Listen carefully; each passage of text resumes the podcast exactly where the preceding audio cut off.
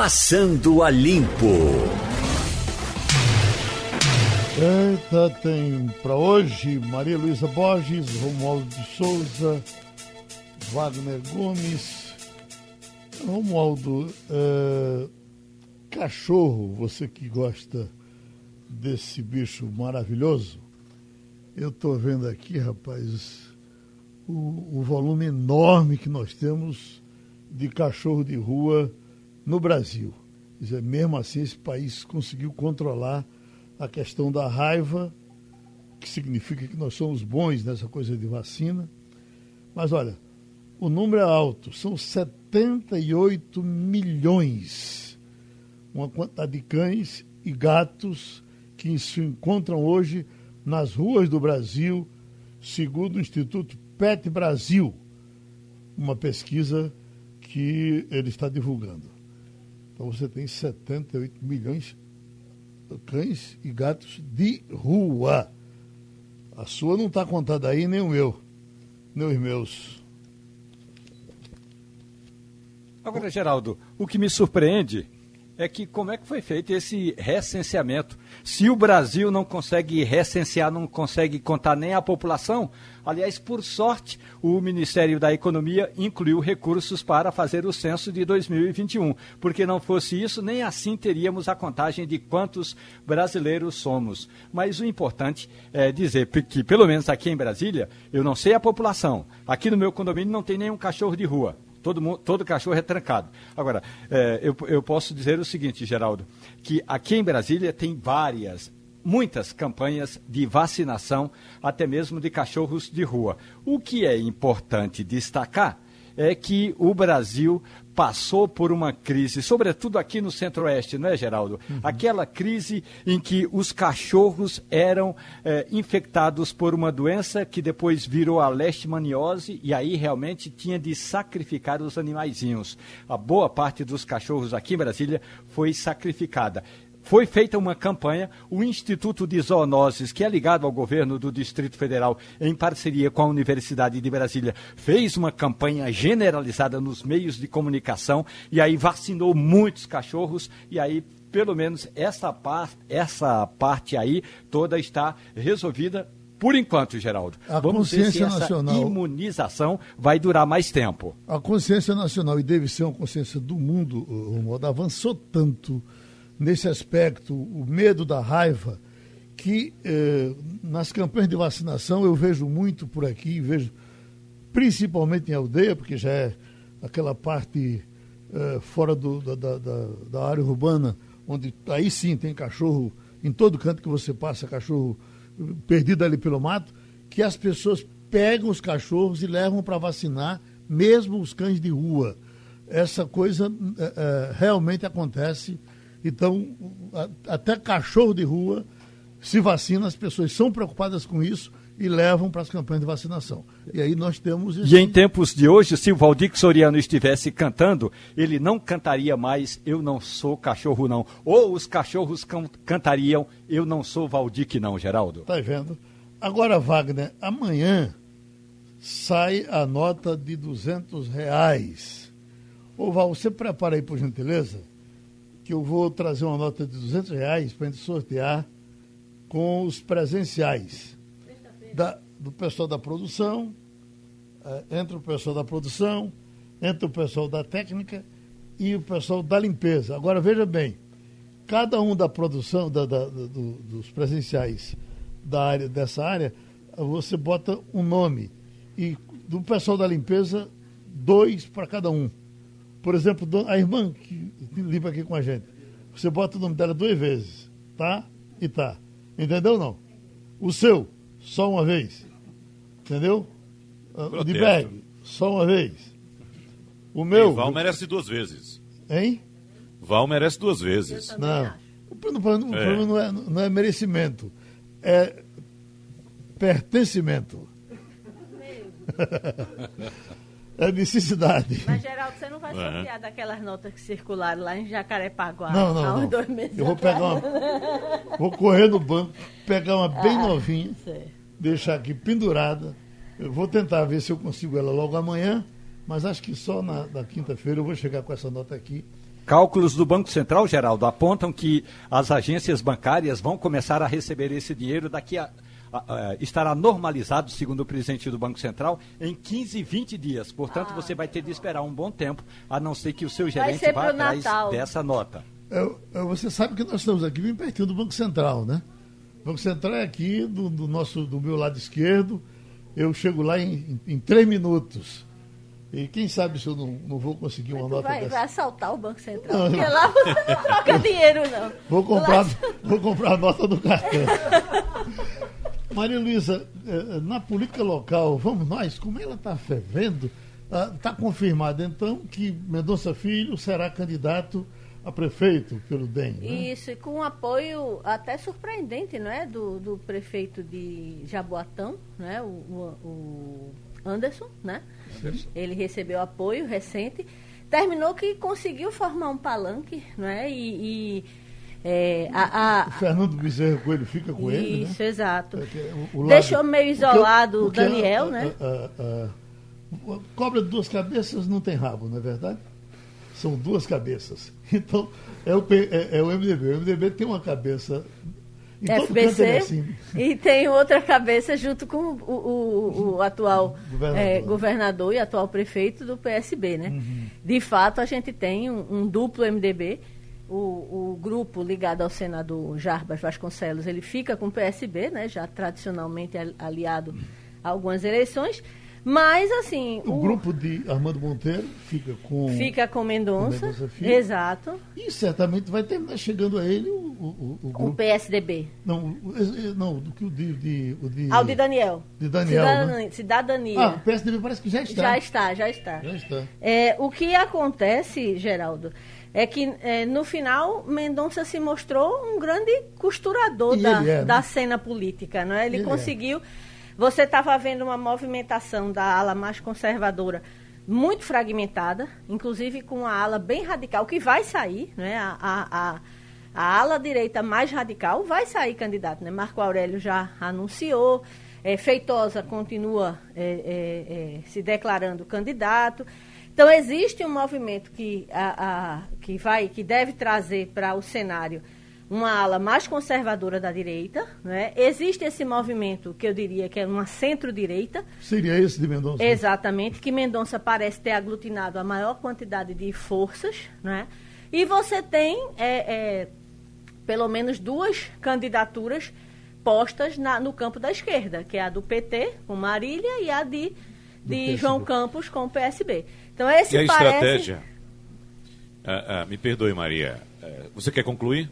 Não, por favor. Não, a estratégia de Mendonça Filho me parece bastante inteligente, porque se o cenário se consolidar dessa forma, como Maria, Lu... Maria Luísa citou, com as duas candidaturas de esquerda, com Marília, por exemplo, com João Campos, nós poderemos ter um cenário de briga familiar nessa eleição e aí uma terceira via bem costurada, bem apoiada, pode vir a ter sucesso porque o eleitor pode ficar ressabiado com essa questão de duas pessoas integrantes de um clã familiar brigando, e aí pode olhar para outro lado e ver, olha, tem uma situação aqui mais equilibrada para a gente seguir. Então pode ser que seja uma estratégia interessante essa de Mendonça Filho.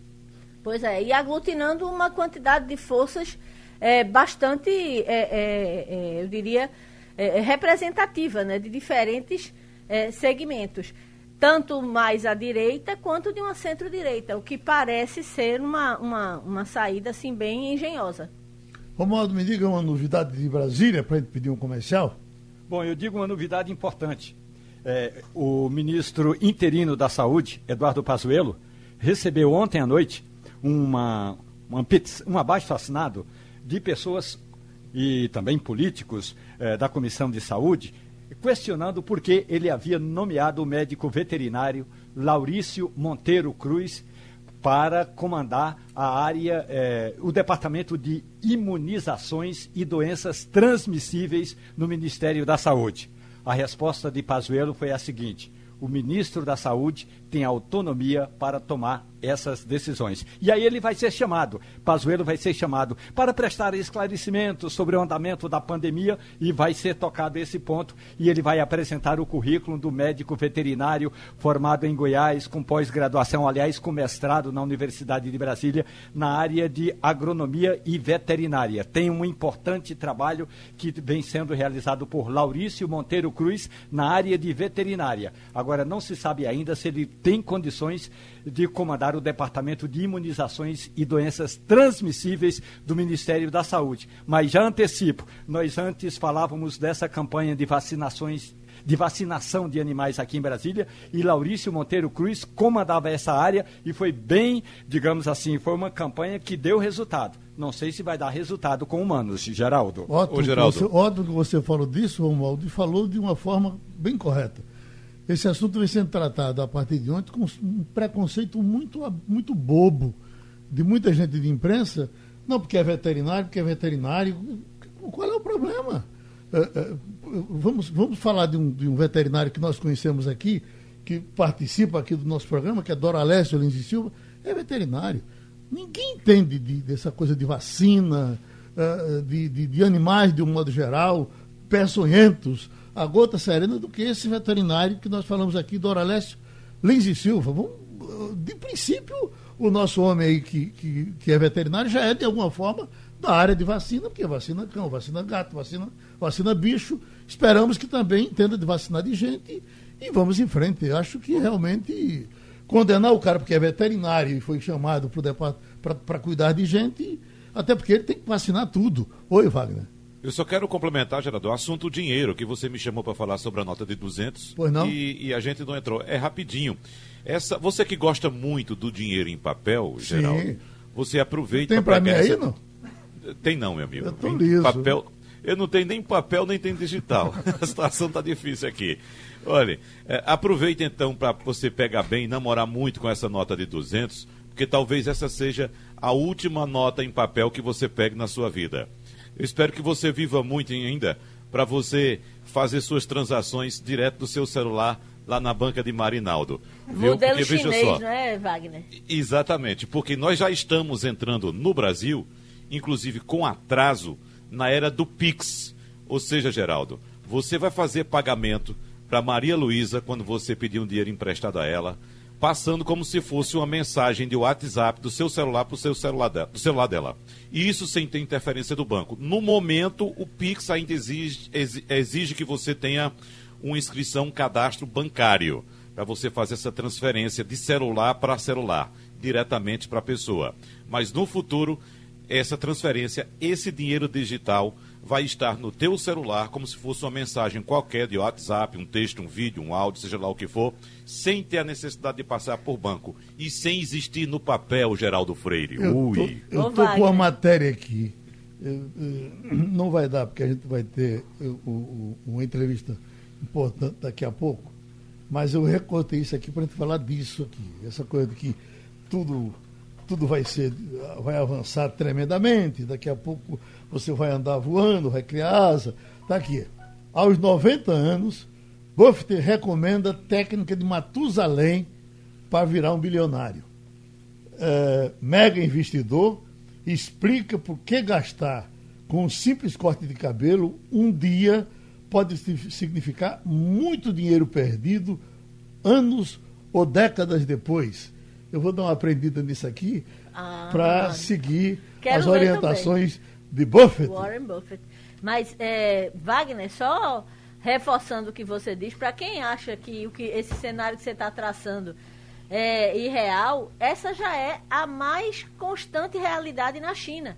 As transações do dia a dia, você compra lanche, você vai na, na sorveteria, você compra roupa, tudo transferindo dinheiro de celular para celular. A China passou direto da cédula de papel, do numerário, para essa realidade sem passar pelo cartão de crédito. Ela pulou essa etapa que, de certa forma, é, ainda, digamos assim, escraviza o Ocidente. O mundo ocidental é muito dependente do dinheiro de plástico e os chineses simplesmente contornaram eles não pagam essa, essa exorbitância de tarifa que, que nós pagamos para a operação da, das, das empresas de crédito e vai tudo direto de um celular para celular através de um aplicativo que é uma versão chinesa do WhatsApp, né, que é o WeChat. Meu, meu dinheiro do celular eu vou mandar para R.R. Soares, quando ele disser. Mande para mim. Quando ele disser, Deus tocou no seu coração. Deus tocou. Eu quero também, Maria. Eu acho que talvez seja a primeira realidade a, a, a implementar essa transação ponto a ponto, seja exatamente nesse tipo de cobrança. Pronto, uh, o orçamento da União é assunto quente, eh, já a partir de, de ontem, já vinha sendo, e agora já podemos falar dele. Nós estamos com o professor de economia Sérgio Buarque para conversar com o senhor, doutor Sérgio, Maria Luísa Borges, Romualdo de Souza, Wagner Gomes. Eu vou, vou começar com uma pergunta para o senhor.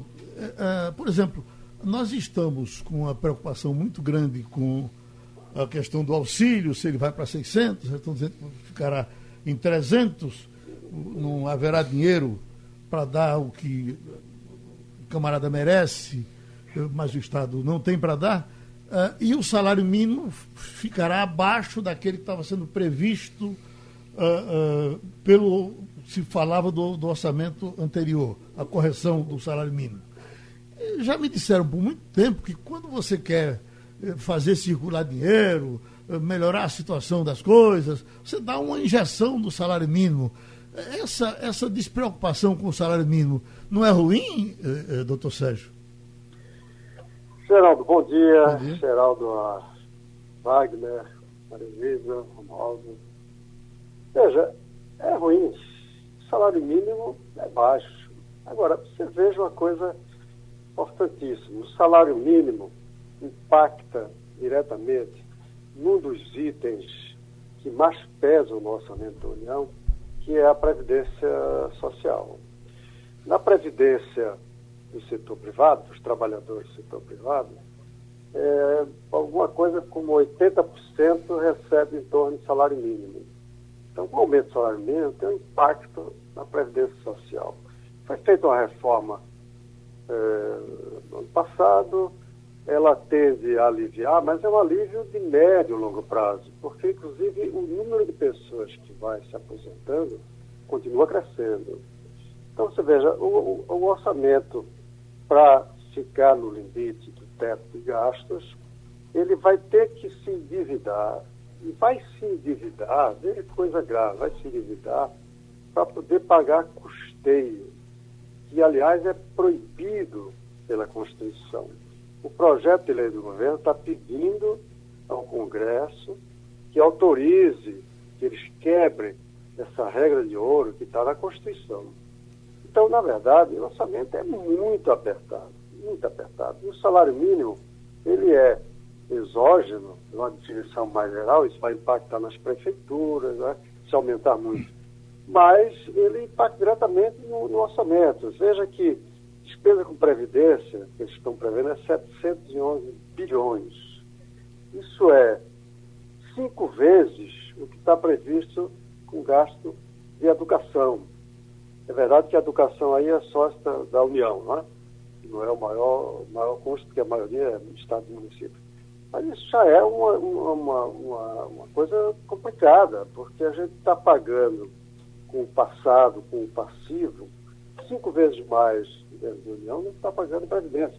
Isso não tem jeito, porque você não vai abandonar os idosos que contribuíram no passado, mas isso torna o sistema público fiscal insustentável. Então é lamentável, foi um aumento muito pequeno. Agora veja que uh, o tal Renda Brasil não está previsto. Ele vai ter, se ele for realmente trabalhar com a ideia de criar uma, uma, Bolsa, Bolsa Bolsonaro para concorrer com a Bolsa Família ou a Bolsa Lula, e ele vai ter que ter isso como projeto de pedido adicional de suplementação orçamentária. Eles deram um aumento da Bolsa Família de cerca de 20%, quase como se já prevendo que vão incorporar algo mais. Agora, o que eu posso dizer, Geraldo, é que é lamentável. O salário mínimo, esse salário mínimo que está aí, ele nem sequer cobre o total das despesas importantes de uma família sei lá, de três pessoas, que é a média que tem hoje, mas a rigidez orçamentária e as obrigações orçamentárias não permitem mais. Eu, para terminar, eu dizer assim, é preciso que haja mudança e reforma na estrutura do gasto para que a gente possa permitir aumentar salário mínimo de uma forma mais ampla. Isso quer dizer, a tal reforma administrativa, a tal reforma é, do, do Pacto Federativo, que estão lá paradas, elas são importantes para que no futuro a gente possa ter um orçamento com condições de aumentar é, o salário mínimo de forma mais, mais, é, mais generosa, digamos assim. Entendeu? Maria Luísa Borges. Bom dia, professor Sérgio. Muito Uma, bom dia, Maria Luísa. Chamou a atenção de muitos analistas, é, de forma bem, olhando de forma macro para o orçamento, é, o, a redução né, que houve na, nas áreas de educação e de saúde, né, uma queda de 8,61% na educação, 12,13% na saúde, e um aumento para o Ministério da Economia, né, a verba destinada ao Ministério da Economia, aumento de 19%, e para o Ministério da Defesa, um aumento previsto com relação a, ao orçamento atual de 16,16%. ,16%. Causou estranheza esse rearranjo de, de prioridades de uso de recursos para o senhor?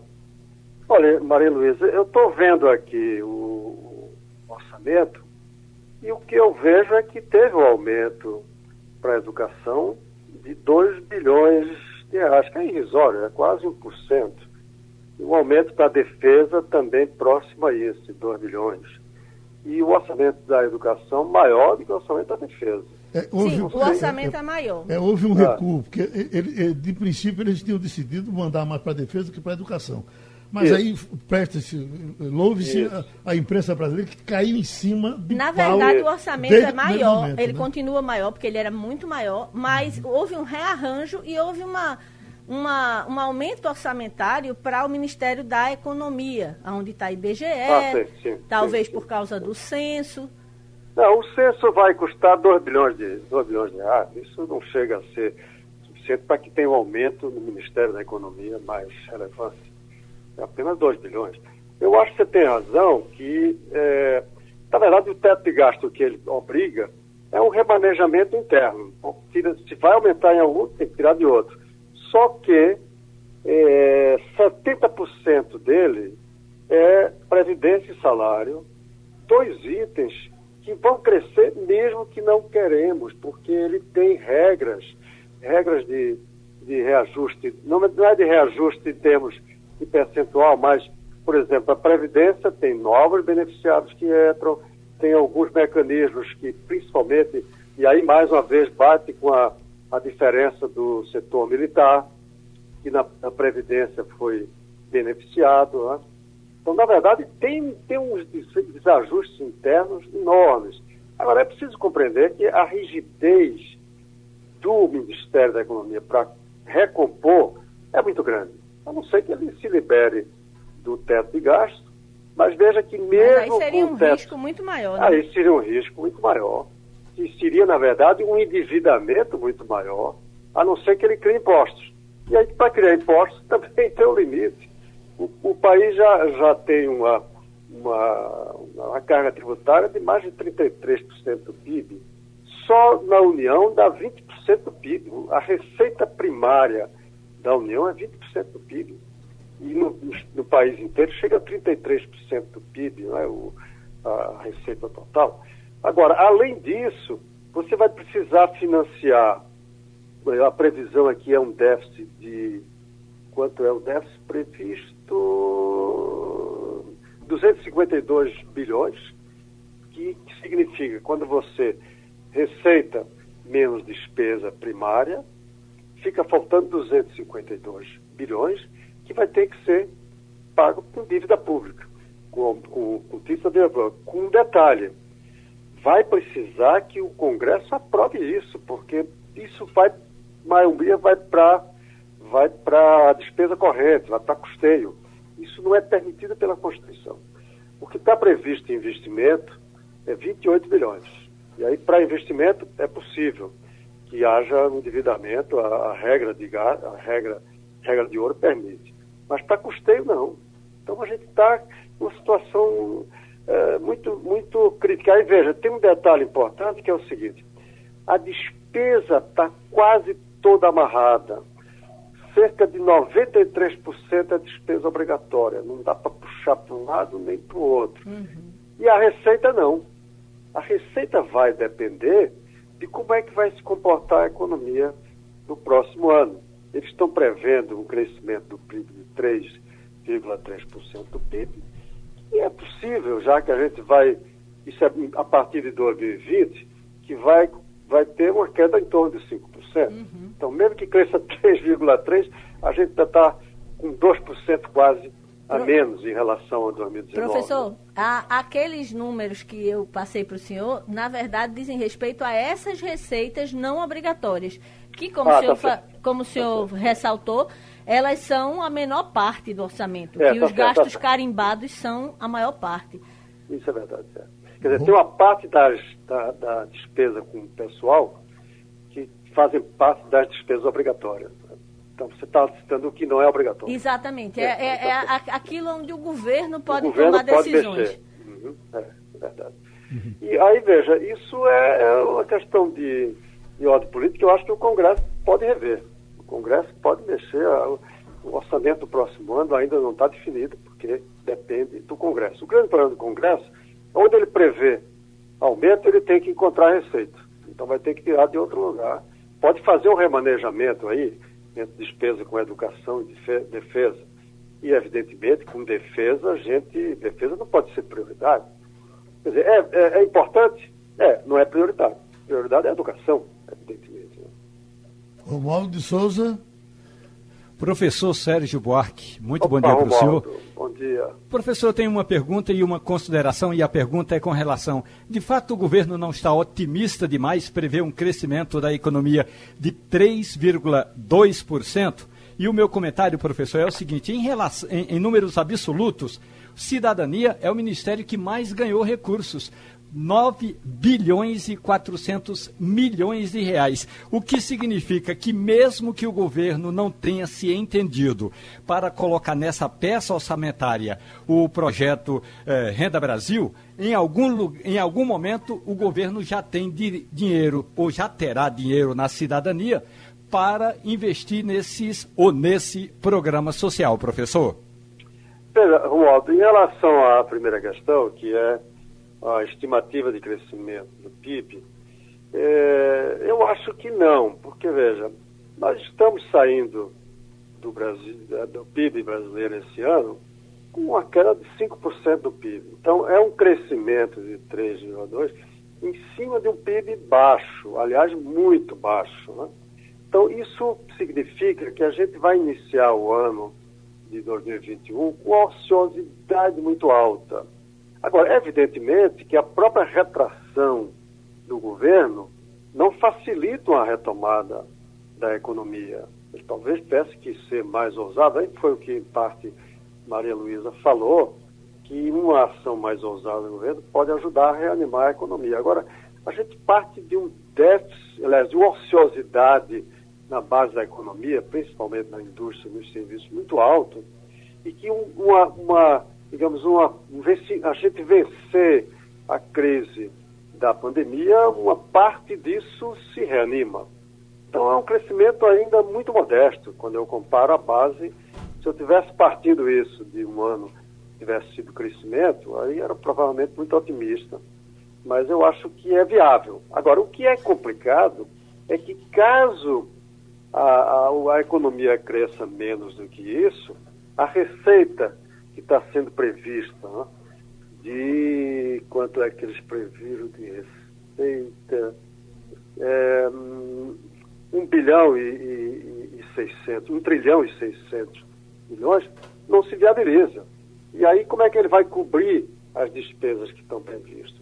Então acho que eles foram minimamente otimistas, mas com o risco de que possa não chegar tanto. Mas eu acredito que sim. Por isso que eu falei, nós partimos de uma base muito baixa, é, a ociosidade é excessiva, então qualquer reanimação permite chegar a um crescimento desse, que ainda é ridículo comparado com a base da qual a gente parte. Né? Como eu dizia, para manusear, se tiver uma queda de 5% nesse ano e crescer 3,2%, a gente está apenas recuperando uma, é, em torno de um pouco mais da metade do que nós perdemos em 2020. Wagner Gomes. Professor Sérgio Buarque, para complementar esse assunto, é, o IBGE acaba de divulgar que a economia brasileira recuou 9,7% no segundo trimestre, sendo este o pior resultado da série histórica que começou em 1996, professor. Agora, os analistas apontam que o, o resultado foi menos pior nos países que melhor lidaram com o vírus. Por exemplo, Europa, nós tivemos o exemplo da Alemanha, que teve uma queda menor do que países como França, Itália e principalmente a Espanha. Quando a gente vai para a Ásia, a mesma coisa. A Coreia do Sul teve uma retração neste período também de cerca de 3%. Na América Latina, nós tivemos pior do que o Brasil, o Chile e o México. México quase 17%. Mas nós temos um exemplo bom já da própria China, uh, professor Sérgio, que conseguiu inclusive um crescimento de 11% nesse segundo trimestre. Eu pergunto ao senhor, esse crescimento bom, positivo da China, claro, que começou a lidar mais cedo com a pandemia, conseguiu sair mais cedo também da pandemia, pode ajudar os próximos anos do Brasil? Claro, a economia brasileira, ela depende muito do desempenho da economia internacional e particularmente da China. O nosso, a nossa retração não foi pior porque os setores de commodities, principalmente o agronegócio, ainda teve um desempenho razoável, até porque a demanda mundial continua. Aliás, os preços, inclusive, aumentaram de algumas commodities. Senão teria sido pior. Então, a recuperação da China é muitíssimo favorável para o Brasil. Eu acho, inclusive, que nós tivemos uma queda tão dramática nesse trimestre, e se nós não padecermos de um novo ciclo da, do, do vírus, do Covid, a gente pode reduzir um pouco, ao final do ano, o decrescimento tão grande que tivemos nesse trimestre. Pode ser que agora a gente comece a se recuperar e isso neutraliza parte dessa queda. Mas as previsões mais otimistas ainda falam numa queda de 5% do PIB no ano. Né? Agora, é claro que a economia internacional e a Europa também, e os Estados Unidos crescendo, o Brasil é puxado em parte principalmente pelo comércio, pela parte do comércio internacional. Embora o Brasil seja um país é, ainda relativamente fechado do ponto de vista da participação das exportações do PIB, mas isso termina puxando melhor desempenho da economia brasileira, que pode ajudar a alcançar esse 3,2% do crescimento no próximo ano. Agradecendo ao doutor Sérgio Buarque, outra contribuição aqui ao Passando a Limpo. Já estamos com o professor Antônio Lavareda, cientista político, sociólogo, jornalista, que está para lançar um livro sobre política e vai falar de eleições já, o livro já está pronto, falando de eleições municipais. Chega então na hora mais quente possível. Eleição do Recife tem prioridade no seu livro, doutor Lavareda? É, bom dia, Geraldo. Bom dia aos ouvintes da Rádio Jornal. Esse livro, Geraldo, é o terceiro volume de uma trilogia que nós começamos, eu digo nós porque eu sou organizador desse volume, juntamente com o professor Elcimara Pérez, da Universidade Federal de Minas Gerais. E participam do volume um grande número de professores e pesquisadores né, que assinam os artigos, os 14 artigos que compõem o livro, que compõem o volume. E eles se debruçam sobre eleições, desde as eleições de 2008, 2010, 2012, 2016, mas nesse último volume, especialmente as eleições de 2016, contempladas sobre os mais diversos aspectos, Geraldo, e, e todos, obviamente, dialogando com a questão que termina sendo o subtítulo do livro, que é o Novas Ondas na Política. Então, se discute a questão da polarização eh, nas campanhas através das redes sociais, se discute a questão da religião, se discute a diferença entre as disputas para o cargo de prefeito e para o cargo de vereadores, Recife discute a questão da antipolítica já presente na eleição de 2016. Ou seja, são aspectos que estiveram, de alguma forma ou de outra, presentes em todas as eleições municipais, sobretudo nas eleições dos grandes municípios, onde houve, em 2016, grandes mudanças, Geraldo. E aí o Recife está contemplado. Mas o Recife não é uma unidade de análise. No, no primeiro livro da trilogia, é, chamado Como o Eleitor Escolhe o Seu Prefeito, Campanha e Voto nas Eleições Municipais, o Recife era uma unidade de análise, sim, e compareceu com um artigo, com uma análise específica, assinada pelo Arthur Leandro, pelo Enivaldo Rocha e pelo Aquiles Bizarro, o time da Universidade Federal de Pernambuco. Nesse último volume, não, não há nenhuma cidade tratada isoladamente, salvo duas capitais, São Paulo e Belo Horizonte, mas é, que são tratadas por conta do aspecto da emergência da antipolítica e não pela, pela questão específica dos respectivos municípios, Geraldo. Aquela frase, doutor Lavareda, VH Menor Magalhães, Recife é uma cidade cruel, dita há, há mais de 50 anos, ela valeu por muito tempo, continua valendo, nunca valeu nada? Olha, é uma bela frase, mas datada, né? Datada e especificamente relativa ao que era o PSD de Agamenon Magalhães naquele período e como ele via ele, um grande governador, né, reconhecido na história como um dos maiores governadores do Estado, que tinha desenvolvido uma série de políticas diferenciadas na cidade, em Pernambuco, lembrar que ele começou uma política habitacional para os setores sociais, é, a Liga contra o Mucambo, as Vilas Operárias, iniciativa de Agamenon Magalhães, e seus candidatos amargavam resultados eleitorais é, é, duros na cidade. Então ele cunhou essa expressão.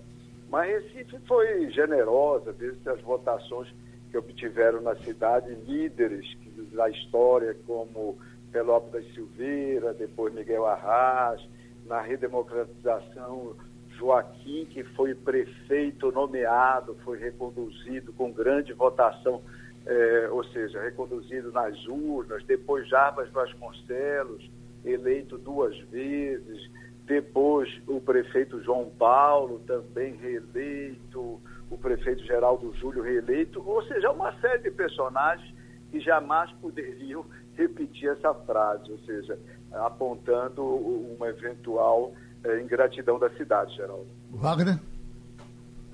Professor Antônio Lavareda, é muito comum por parte de nós comentaristas e também dos senhores analistas utilizar sempre cenários de eleições anteriores para fazer projeções a respeito das eleições vindouras. Acontece que nós estamos vindo de uma eleição inédita na história desse país, que foi a eleição de 2018. Eu gostaria de saber do senhor o que é que nós teremos de 18 nas eleições de 2020, ou pelo fato de serem eleições municipais, de terem discussões mais locais, nós teremos ainda a prevalecência das tradições das eleições no Brasil, no caso de eleições municipais, professor? Muito boa questão, Wagner. Veja, veja uma coisa: toda eleição municipal no Brasil, como em outros países, e nesse volume que nós estamos lançando, há também análise de eleições na Alemanha, na Espanha e na Bolívia, eleições locais que nos pareceram, é, os estudos nos pareceram interessantes para figurar é, nesse conjunto de reflexões. Em todas as eleições municipais no Brasil, é, retomando o que eu dizia, como elas são eleições intermediárias, elas vêm ao meio do ciclo de, da, da presidência e do ciclo da Câmara Federal e das Assembleias, elas têm um certo teor de nacionalização, porque elas, de um lado, refletem o que ocorreu na eleição passada, e, de outro lado, elas insinuam, né, colocam, adicionam ou apontam eh, em alguma medida para o que poderá vir a ocorrer na eleição eh, posterior, na eleição geral posterior, Wagner. Nós já tivemos no Brasil eleições municipais fortemente nacionalizadas. Eu chamaria atenção para a eleição de 1988. A eleição de 1988 teve um elevado teor de nacionalização.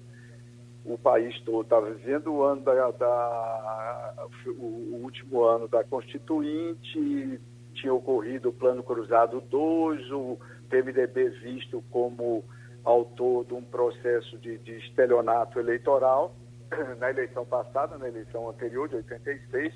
Então, houve uma forte repulsa ao PMDB, sobretudo nas grandes cidades. Nas capitais, o, o, o PMDB foi praticamente desalojado. Acho só Ciro Gomes, à época, que era do PMDB, se elegeu na cidade de Fortaleza, na capital. A memória não me traz, foi, foi apenas ele. Eleições assim, então, em São Paulo terminou Luiz Erundina sendo eleito nessa vaga de nacionalização, de insatisfação da população. É, mais recentemente, nós tivemos uma eleição também que foi, foi, teve um, um, um humor nacional preponderante, que foi aquela eleição de 2008. A, a, a, eleição de 2008 foi mais ou menos o, o que eu já chamei o ano celestial dos prefeitos incumbentes. Foi a maior taxa de reeleição da história do Brasil, 67%, e para você ter uma ideia, nas capitais esse percentual foi de 95%. Todos os candidatos a prefeito, eram 21 à época que podiam ser candidatos à reeleição, quase todos, se reelegeram, salvo o prefeito Serafim Correia de, de Manaus, que não conseguiu se reeleger. Então há eleições assim. A eleição de 2016, Wagner, eu chamo a atenção no primeiro artigo dessa dessa coletânea, dessa obra, é, é um artigo de minha autoria com um estudante de pós-graduação de ciência política da, da Universidade Federal, Antônio Fernandes, nós assinamos juntos o capítulo e, e a, ali está assinalado que, na verdade, Wagner, é, não é, não é apenas que 2020 é alguma medida para refletir 2018. 2018 já foi, em boa medida, antecipado nas eleições municipais de 2016. 2018 foi uma eleição que é tecnicamente considerada uma eleição crítica, como eu já apontei em outros artigos, e 2016 já começou essa temporada de eleições críticas que foi sequenciada na eleição eh, nacional presidencial seguinte. Ou seja, você já tinha ali os ingredientes, crise econômica, radicalização política, e naquele momento ah, o, sentimento, eh, o sentimento da antipolítica elegendo prefeitos das capitais dos dois maiores estados do país, que foram eh, João Dória e Calil. O, o, o mote do João Dória era eu sou gestor e não político. E o, slogan do Calil, eu, não quero ser político, eu quero ser prefeito, ou seja, um prefeito antipolítico, etc. Está bem analisado é, no livro, no artigo assinado pela professora Elcimara Pérez. Então, voltando ao, mais diretamente à resposta à sua questão, eu creio que 2020 continua um ciclo de eleições críticas no Brasil que não foi inaugurado, ao contrário do que a maioria dos analistas supõe, em 2018. Mas o, todos os principais indícios já estavam presentes nas eleições de 2016, Wagner. Maria Luísa? Professor, pelo que eu vi, em tempos de pandemia, vocês organizaram um lançamento bem diferente, né? Com live. Como é que a pessoa faz para acompanhar e para adquirir o livro? Olha, Maria Luísa, em primeiro lugar, é um prazer estar falando aqui com você. Segundo, respondendo, o livro pode ser comprado pela, por e-book, pela FGV, pela editora FGV, está lá à, à, disposição a partir de hoje e-book. E vai haver uma live na terça-feira, é, às 18 horas, é, no, no, no, endereço da, do Grupo de Opinião Pública da Universidade Federal de Minas Gerais, Grupo de Opinião Pública da UFMG. Nós vamos estar lá num debate, eu, a professora Elcimara Tedes e a professora Silvana Krause, da coordenação da pós-graduação de política da Universidade Federal do Rio Grande do Sul. Dia 3, não é isso? Às dia 18 3, horas. Dia 3, às 18 horas. Pronto, professor Antônio Lavaredo. Um abraço e boa sorte, tá certo? Muito, muito obrigado, Geraldo, e a todos vocês. Um abraço. O, o Romualdo, Bolsonaro está para cima e para baixo, como um cadão de gente correndo atrás, a gente vendo aqui pelo telão. Brasília está quente assim hoje? Olha, Geraldo, pode até estar tá quente hoje, mas ontem o presidente ficou meio borocochô. uma expressão popular para dizer que o presidente não estava bem de saúde. Nós encaminhamos um pedido à assessoria de imprensa do Planalto, ninguém deu a informação. Mas o fato é que no finalzinho da tarde, a assessoria de imprensa informou aos jornalistas que o PR saiu, significa o presidente da República saiu. Mas na verdade ele não tinha saído. Ele saiu do gabinete e foi ao posto médico. É, Bolsonaro não estava bem, estava com uma dor, é, é, uma dor possivelmente na vesícula e aí foi medicado, foi para casa. Hoje o presidente está um pouco mais animado. Ontem ele teve um embate com o ministro da Economia, é, Paulo Guedes, justamente em função dessa história toda de ter ficado fora do orçamento um projeto que o governo considera importante, que é o projeto Renda Brasil. Ficou fora porque não houve entendimento, claro, entendimento com relação ao valor de onde vai tirar o dinheiro e tudo mais. Hoje o presidente tem uma agenda corrida, arrochada por aqui e no final da tarde ainda tem uma solenidade de posse de ministro no judiciário. Portanto, hoje o presidente está um pouco, pela cara que eu vi, o presidente está um pouco mais animado. Oxalá esteja melhor de saúde, Geraldo. Tem novidade com relação ao dinheiro, Maria Luísa? Sim, é o que a gente estava assistindo aqui ao vivo, né? É, é, foi confirmada a prorrogação né, do auxílio emergencial, mais quatro parcelas de 300 reais. Né? Então, é a metade do auxílio durante o auge da pandemia é, e tudo indica que é, os beneficiários terão mais quatro meses de é, 300 reais de auxílio. Né? É, foi, foi confirmado, a gente viu aqui a entrevista ao vivo né, do líder do governo, Fernando Bezerra Coelho, né? isso, o senador Fernando Bezerra Coelho. E é, com relação à saúde do presidente, é, o que se, se divulgou é que ele está com cálculo renal, segundo ele, do tamanho de um feijão. Danos. É, foi o que ele. É grande. Ele... Feijão de corda ou de arranca? Porque Aí é eu muito já tive um cálculo renal mim. que, segundo o médico, Maria Luísa, era do tamanho de um caroço eh, de arroz, de um grão de arroz. Ah, então é e eu passei perrengues. É feijão Imagina do azul. tamanho de um caroço de feijão. Imagina. Agora, Pois é. essa prorrogação no valor de 300 reais é exatamente o que defendia a equipe econômica, viu? Então a E equipe havia econômica aí sido já ventilado, né? é, Isso. é, por vários integrantes, vários, vários parlamentares ligados ao governo haviam falado nesse valor. E Bolsonaro já tinha dito que 200 era pouco e 600 era muito. Então, a gente já sabia que seria alguma coisa entre um valor e outro. E vários parlamentares haviam, de certa forma, ventilado sobre esse valor de 300. Então, hoje a gente tem a confirmação de que o auxílio vai ser eh, prorrogado nessa base mesmo. E quem vinha Já não tem nenhuma 600? definição a respeito do Renda Brasil, né? O programa não está pronto, depende de aprovação de medidas de corte de gastos do Congresso. Agora, veja, nessa situação que a gente acabou de detalhar com o professor Sérgio Buarque, você fazer cortes ainda para vitaminar um, um programa social vai ser uma situação bastante difícil, A uma primeira equação versão, complicada. A primeira versão do programa, inclusive, o próprio presidente disse que não, não mandaria naqueles termos, né? Porque ela cortava é, é, abono, assim, ela ta- taxava quem recebia até dois salários mínimos para poder criar o Renda Brasil. E ele até comentou na época, eu não vou tirar dos, miseráveis, dos pobres para dar aos miseráveis. Alguma coisa nesse sentido, eu não me lembro a frase exata.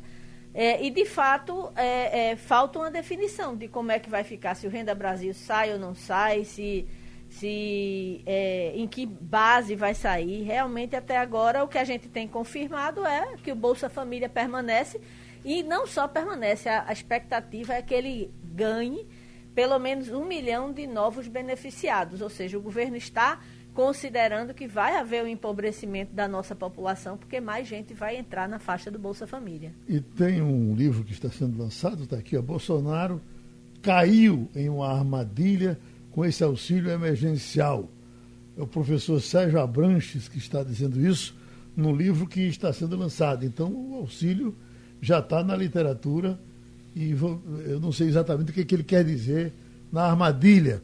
Mas é de se perguntar quem estava O que ele ganhando. diz, Geraldo, é o seguinte: é que o presidente Jair Bolsonaro entrou nessa questão do auxílio emergencial não porque quis, mas que foi levado a isso por causa da pandemia. E a gente sabe muito bem que foi isso mesmo. O governo começou e não apresentou, não sinalizou nada do ponto de vista social. Simplesmente deu as costas para as regiões mais pobres do país, inclusive o Nordeste, Norte e Nordeste, e agora, por causa da pandemia, quando foi obrigado a lançar um programa assistencial, percebeu que houve um aumento de popularidade, achou bonitinho, gostou e agora quer de todo jeito lançar um programa social com a marca dele, aumentando inclusive tanto o valor quanto a, a, a quantidade de participantes. Então, o que o, o professor é, é, Abranches fala nesse livro é exatamente isso, que ele ignorou é, é esse modelo social inicialmente e agora, por vias da pandemia, achou interessante e está entrando nessa onda agora. Essa, Romualdo, é que, esse é que é o, o, o, o assunto para tratar Quer dizer, ele mordeu a isca do Congresso, que estava aprovando 500, né? Assim? E ele chegou e disse: bom, não, vamos dar 600. E aí, quando ele baixa para 300 agora, o que é que quem estava recebendo 600 vai achar e a reação que o Congresso vai ter? Porque o Congresso agora não é para isso, rapaz. Vamos manter em 600. Estava tão bom assim. Porque isso é política que se faz assim. A gente sabe que tem o problema do dinheiro para dar. Ninguém, ninguém faz dinheiro com, como terra, não é isso? Pois é, Geraldo, mas quando esse projeto emergencial, eh, de auxílio emergencial, foi aprovado, falava em três parcelas única e exclusivamente em três parcelas. Houve primeiro a proposta do governo que era de 200 reais, houve a subida, a descida, acabou em 600 reais. Esse é o ponto. Agora, com relação a aumentar esse valor ou diminuir o valor, que agora vai para a metade, embora com a prorrogação, é bom que se diga que o governo já tinha pedido autorização ao Congresso Nacional para fazer essa atualização de valores. Portanto, não vai precisar passar pelo Congresso Nacional. O presidente já prorroga, ah, já paga 300 reais e está tudo liquidado, tudo muito bem resolvido. Quem está recebendo tem de lembrar-se que o Congresso Nacional Nacional aprovou três parcelas. Foram somente três parcelas. Agora, tendo a prorrogação, vai ganhar pelo menos uma parcela e meia, Geraldo. Então, nesse caso, a discussão com relação ao Renda Brasil vai continuar, não é isso? Esse, esse é só um prolongamento. Sim, sem dúvida, vai é, continuar. É Aliás, eu programa. falei hoje de manhã com o relator do orçamento e o deputado Márcio Bittar me disse o seguinte: olha, como não tem comissão mista do orçamento em função da pandemia, o Congresso, a Câmara e o, e o Senado vão discutir o orçamento. Então a proposta poderá chegar até o final do ano. É bom lembrar que o orçamento tem que ser votado até 31 de dezembro deste ano para poder entrar em vigor no ano que entra. Agora, o, o, o relator da comissão mista do orçamento disse que está esperando mais ou menos aí para final de outubro, início de novembro, uma proposta ou uma alteração em um dos capítulos do orçamento da União, já tratando do Renda Brasil. Eu estou lendo aqui uma manchete que diz: maconha estatal no Uruguai ainda decepciona.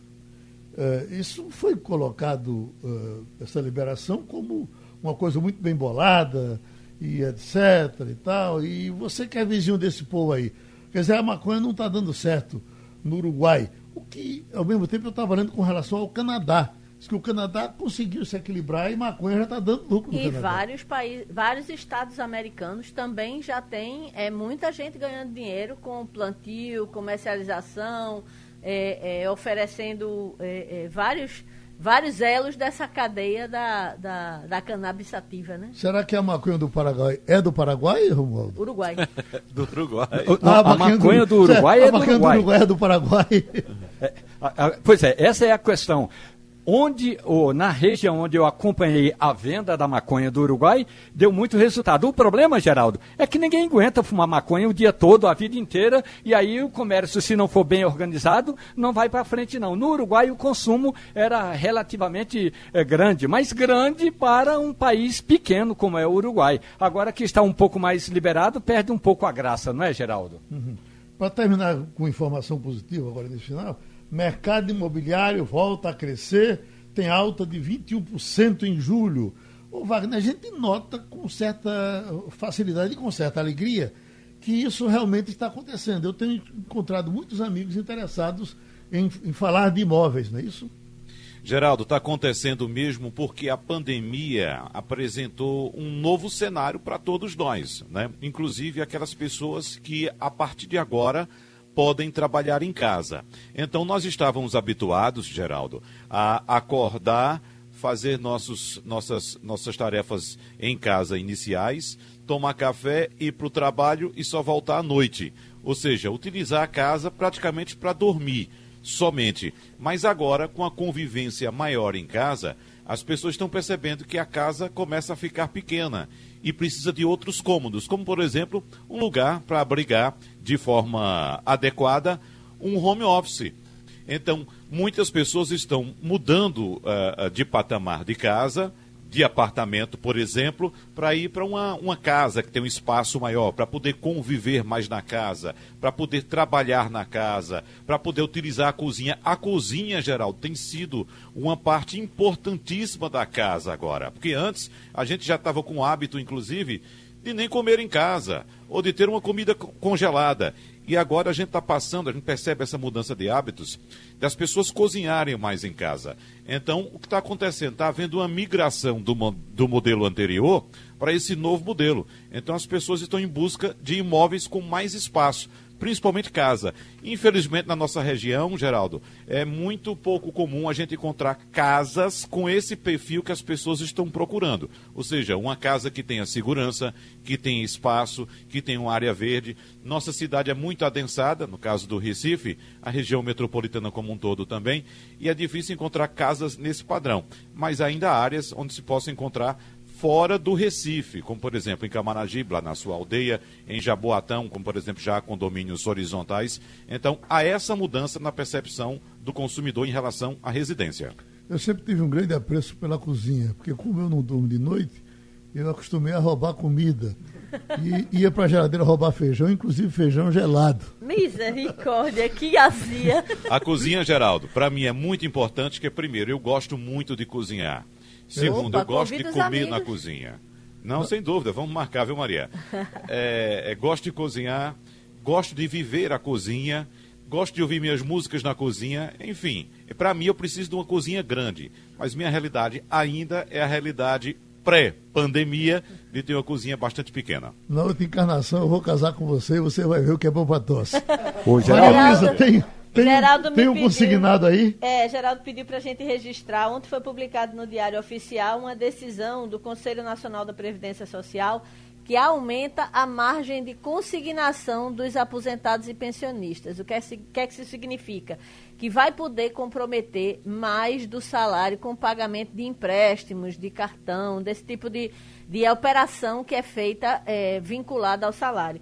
Tem um exemplo aqui prático. Hoje, por exemplo, quem ganha um salário mínimo pode consignar do seu salário é, em operações financeiras até R$ 365,75. Com esse novo limite, esse valor passa para 418.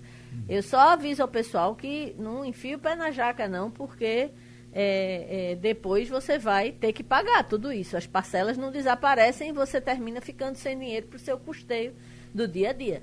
Romualdo, nos deu informação de Brasília, por favor, e ensaio Aí... Passando a Limpo. Exatamente. A informação de Brasília para esta terça-feira, Geraldo, é que o ministro Dias Toffoli, do Supremo Tribunal Federal, mandou dar andamento num pedido que foi apresentado pela oposição. Lá, logo depois que o Congresso Nacional aprovou aquele projeto que trata do saneamento básico, partidos de oposição entraram com uma ação no STF, dizendo justamente que aquela determinação do, do, do Congresso Nacional que universaliza o saneamento básico não poderia ter sido tomada, porque essa é uma questão dos estados e municípios. Pois bem, o ministro Dias Toffoli, quando recebeu aquele processo, estava na época do recesso, agora mandou dar andamento e agora as partes serão ouvidas. Na prática, o que a oposição quer é anular a votação do Congresso Nacional que universalizou o saneamento básico. Ou seja, nós estamos fritos, Geraldo. Terminou Passando a Limpo. Passando a Limpo.